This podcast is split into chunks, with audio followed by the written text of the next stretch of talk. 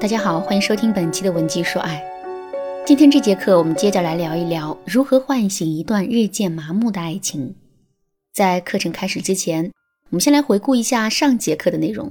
上节课一开始的时候，我们就把思念比作了一种病，但是和普通的病症不同的是，这种病既能让我们感到痛苦，也能让我们感到幸福。接下来，我给大家提出了一个问题。恋爱的时间久了之后，两个人之间的思念变得越来越少，这到底是为什么呢？是两个人之间的爱消失了吗？随后我给出了答案：思念的形成是有条件的。思念之所以会消失，是因为在两个人感情发展的过程中，组成它的两个条件不在了。这两个条件分别就是不确定性和损失性。上节课我们重点讲了不确定性，这节课我们再接着说一说损失感。损失感真的能激发起我们对一段感情的思念吗？答案是肯定的。最常见的一个例子就是前任。我有个朋友叫小美，有一天她来公司找我的时候，满脸都是泪痕。我给她冲了一杯她最爱喝的菊花茶，然后问她到底是怎么了。小美抽泣着跟我说。刚刚跟恋爱了一年多的男朋友分手了，现在心里很难过。听到“分手”这两个字，我一边安慰她的情绪，一边问她事情的经过。小美跟我说，她之所以会选择分手，是因为她发现男人一点都不爱她，只是把她当成了前任的替代品。事情是这样的，有一天，男人去洗澡了，把手机落在了沙发上，小美躺在沙发上百无聊赖。就用男友的手机翻起了朋友圈，没想到就这么翻着翻着，小美竟翻出了男友跟前任秀恩爱的朋友圈，并且这些内容都是屏蔽了她的。从时间的显示来看，男友当时秀恩爱的频率很高，基本上隔个两三天就会发点东西。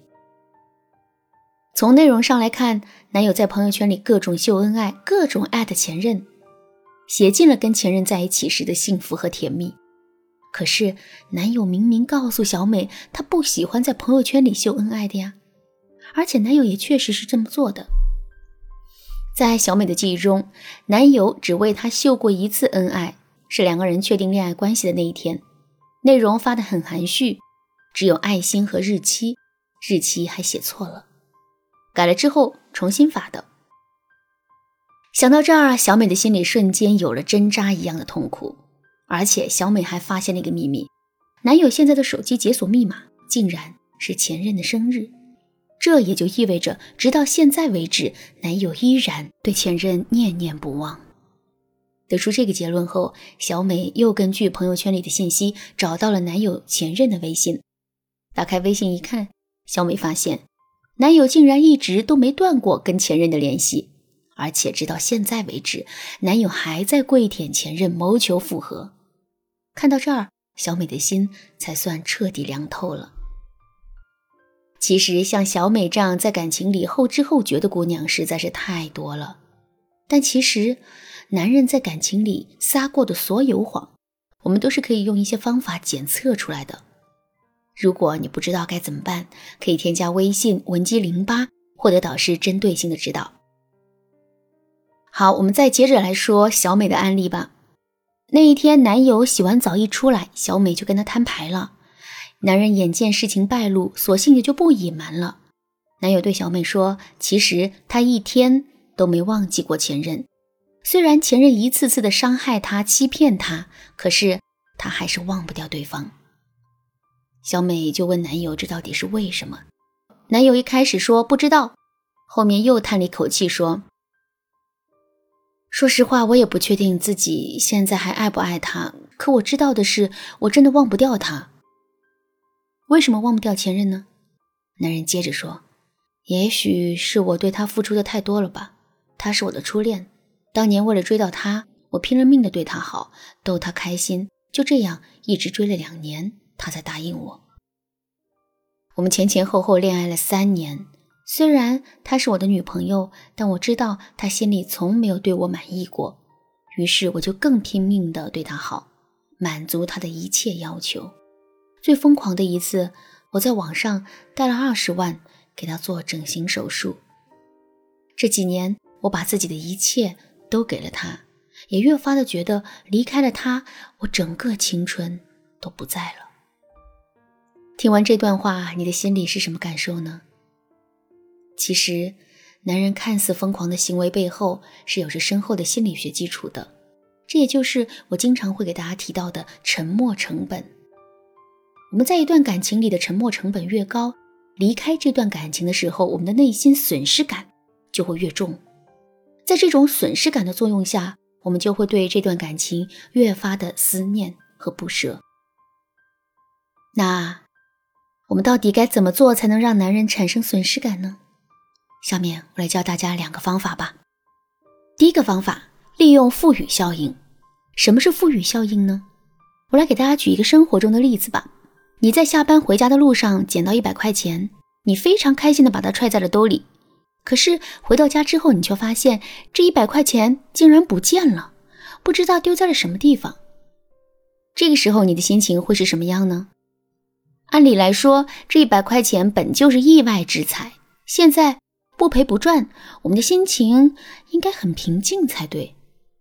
可是呢，大部分人还是会感觉很沮丧。这个现象就说明了一个道理：相同的一样东西，人们失去它所经历的痛苦远远大于得到它所带来的快乐。这就是赋予效应。怎么利用赋予效应让男人产生损失感呢？首先，我们要加大对男人的好和付出。比如说，之前我们从不会下厨做饭，现在可以试着每天都给男人烧几道拿手的菜。再比如说，我们之前总是批评和打压男人，现在就可以一反常态的夸奖他，满足他的虚荣心。另外呢，我们还可以在男人下了班很疲惫的时候，给他捏捏肩膀之类的。总之呢，我们要让男人沉浸在我们的好之中。并且养成习惯，有了这个前提，接下来我们要做的就是突然做一个后撤的动作，拿走我们对男人所有的好。这个时候，男人就会产生很强的损失感，因为这种损失感的存在，男人肯定想继续得到我们的好。这个时候，他就会对我们花费更多的心思，甚至会时刻想着我们。我们再来说第二个方法，第二个方法就是心锚诱导法。什么是心锚呢？在你收藏的歌单里，肯定有这么一首歌。当你听到它的时候，会马上想起一些特殊的事情，涌上一种特殊的情感。这首歌就是一个心锚。在两个人交往的过程中，这种心锚其实会有很多。比如说，我们特别喜欢吃的馄饨，男人在追求我们的时候，每天都会起一大早，然后买馄饨给我们吃。哎，这碗馄饨就是一个心锚。再比如，有一次我们感冒了，整个人都没精打采的。